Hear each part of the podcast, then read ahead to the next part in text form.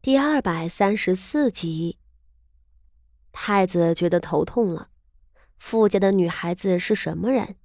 那可是他表弟徐策看上的女人。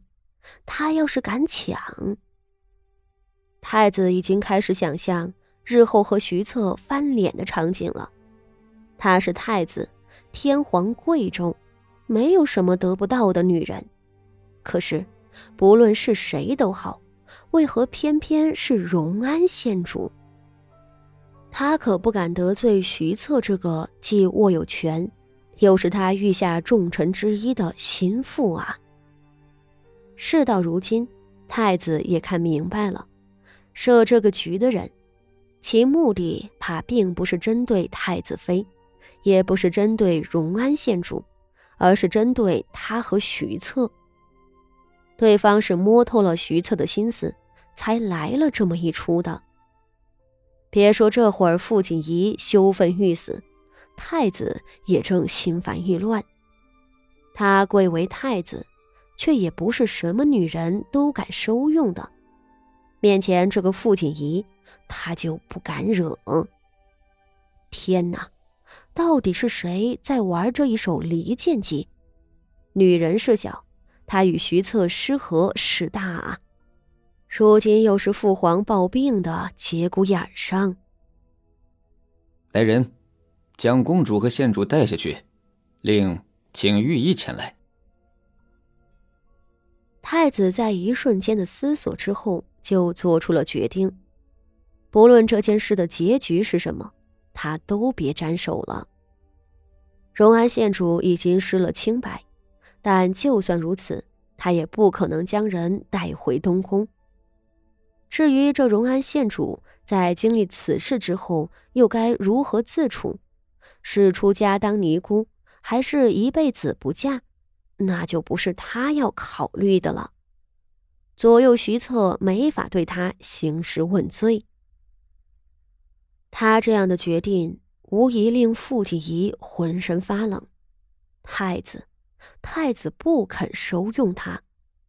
但他的清白已经交代给这湖水了。其实，不论太子是什么态度，他都不会有好下场的。这是一个死局。他浑身颤抖着，被赶过来的宫女拉上岸，另有几个内监抬了两顶小轿来，请他和梅公主上轿。梅公主冻得瑟瑟发抖。赶紧扯了宫女呈上的囚衣，将自己浑身包裹得严严实实，进了轿子里。傅锦仪则被宫女拉扯着，脸色苍白，他搜肠刮肚的想着法子，然而他最终无计可施。而身侧站着的昭娇公主显然是得胜者，她用一种鄙夷的目光看着傅锦仪。折腾来折腾去，不就是个小小的臣女，蝼蚁一般的人。本宫让你死，你活不得。也是，你不过是个富家的女儿罢了，你的价值其实还真不是那么大。真正让本宫开心的，还是那该死的徐策。本宫倒想要看看，你失贞于太子。徐策会有什么反应呢？就在傅锦仪即将要被拖上轿辇时，湖面上突的又响起了水花的声音。众人循声望去，却见那不远处的假山后头闪出来一艘不大的画舫。画舫缓慢驶近。那上头站着一个身量健硕、挺拔的黑脸男人，不是徐策是谁？徐策的突然出现，无疑让在场之人都惊了一惊。昭娇公主不可置信的看着他，太子唇角抽搐的看着他，而父亲仪则是羞恼难堪的看着他。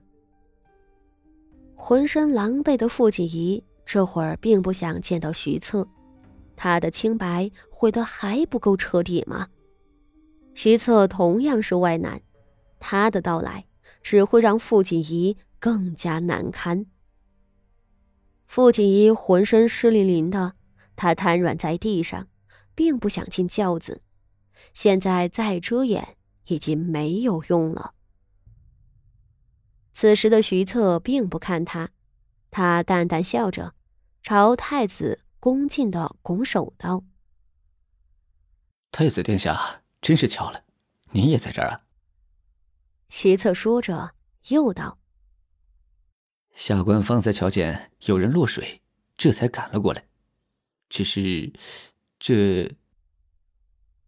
徐策说着，指着那傅锦仪道：“是太子殿下将荣安县主给救起的吗？”“是太子殿下救了他吗？”太子听着这话，只觉着耳中隆隆作响，他连忙摆手道：“本宫没有救荣安县主。”呃，只是宫女将他救起。呵，这样啊。徐策却是轻巧一笑，随即再次看向太子道：“太子殿下，您的眼疾好些了吗？微臣记得，您方才从书房中出来，还在抱怨自己因为连日熬夜读书，眼睛都熬的是痛苦模糊，还想要赶紧请御医看呢。”太子听着他这话。嘴角和脸颊都开始抽搐了，眼疾，眼疾，好吗？徐策啊，徐策，亏你想得出来，会着你，本宫堂堂的太子，眼睛都别想要了啊！呃，是，是啊。太子有一种欲哭无泪的感觉，他讪讪笑着道。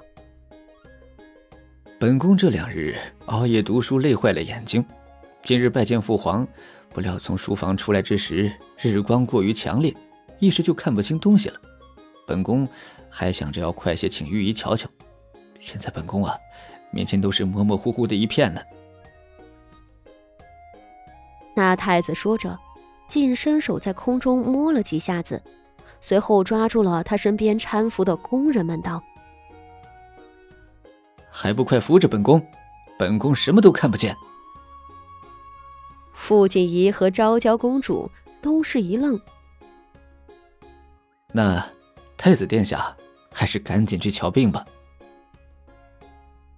徐策笑道，随即他从画舫上飞身而起，在湖面上一跃而过，闪身定在了傅锦仪的面前。